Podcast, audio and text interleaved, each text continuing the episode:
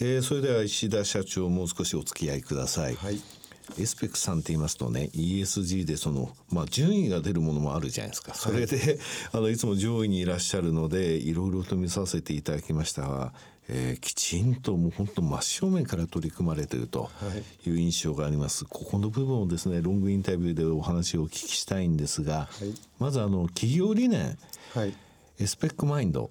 とございますね、はい、ここの部分と ESG のやっぱりつながりみたいなものあるんですかね？そうですね、まあ、当社の企業理念がやはり、えー、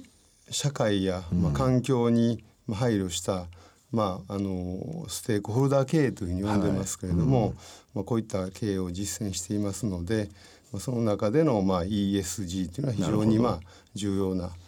内容であるというふうに考えております今ステークホルダー系という言葉がございましたこれ株主だけじゃないんですよね。はいちゃんとその、えー、事業を行っていくときに、えー、連関したまた地域とかですね。もちろん従業員もそうですしそういう社会的経済的なつながりのあるところ全部含めてと。そこに対してエスペクトしてやらなくてはいけないことがあるってことをちゃんと認識してるってことですよね。そうです、ね、はい、まずじゃあ E の取り組みってどういうものがございますか？そうですね、うん、あのまあ、今年、まあ、第7次の,、あの環境中期計画をまあスタートした環境中期計画、はい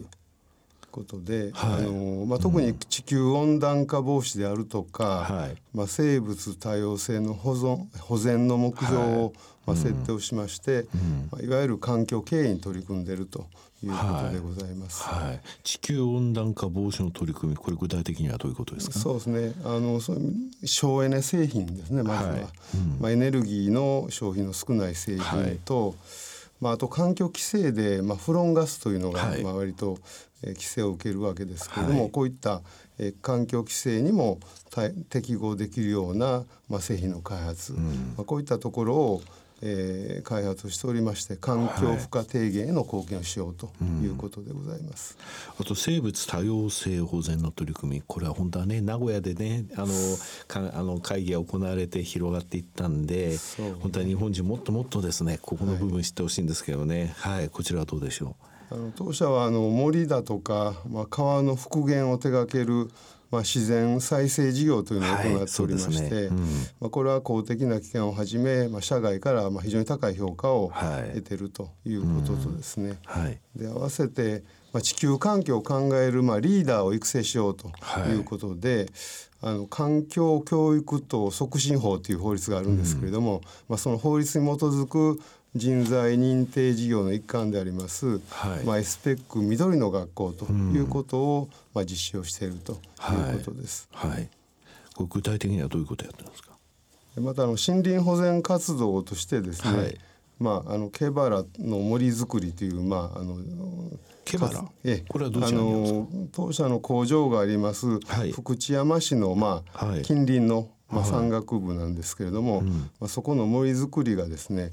活動をやっておることが国連生物多様性の10年日本委員会という連携事業に認定をされてました。はいこれあの京都府ですか？そうね。はい、はい、京都府にあります。はい、10年日本委員会。ああ、そうなんですか。ええ、素晴らしいですね。連携事業に認定されたと。はい。まああとはあの地球環境保全のまあ調査研究などを支援するために、はい、あの当社が公益信託、エスペック地球環境研究、うん、技術基金としてですね、はい、えー、毎年、えー、いくつかの研究テーマの支援をしておりまして、はい、これまで、えー、累積で221件、はい、まあ、総額1億1,000万円程度の、まあ、助成を実施をしております。はい。あの御社日本経済新聞社のえー、順位が出てますよねこれね。環境経営、はい、経営度調査。そうね。こちら71位そうね。はい。2017年度で、はい、まあ、ここ数年もずっと100位以内に推移をしているとい。うことで、まあ、これは一つのまあ目標といいますかそうです、ね、しながら活動を進めているということです。日本100社に入ってるってことですもんね。はい、はい、さて S の取り組みはどうでしょう？そうですね。あの、まあ、一つがですねやはり女性活躍そしてまあダイバーシティ多様性ということで、を進めておりまして特にあの、うん、女性社員の活躍支援ですね、はい、これに積極的にまあ取り組んでいます、まあ、女性リーダーの研修であるとか、はい、まあ、実はその男性の管理職のですね、はい、意識改革がまあ必要であるということで、まあ、男性の管理職を向けの研修などとですね実施をしたり、あと育児と仕事の両立できる、まあ、そういった制度のまあ整備を行っていると。いうことです。じゃあクルミンとかエルボスもお取りになられてますか？そうね。はい、あのクルミンは厚労省の認定ですけれども、はいうん、の取得もしておりますし、まあエルボシこれも女性活躍推進法ですけれども、はいね、これも厚労省の方から、取得をしております。これ最高位と取られてますねエルボシ。はいそうです。すごいですね。あとは大阪市からの表彰を受けてますね。そうね表彰ってますか。まあ大阪市から大阪市の女性活躍リーディングカンパニーということになっておりますし、はい、まあ大阪府からはですね、はい、男女生き生きプラスというんですか、ね、はい、まあこういったあのものもいただいております。なるほど。さて人材育成についてはどうでしょうか？そうですね。やはりあの企業の中で人材の育成が本当に大事だなというふうに考えておりまして、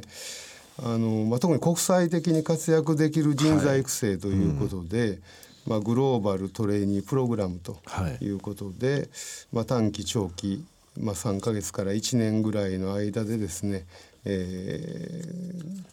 海外海外での、はい、まあ、研修をするということをトレーニングプログラム、しております。うん。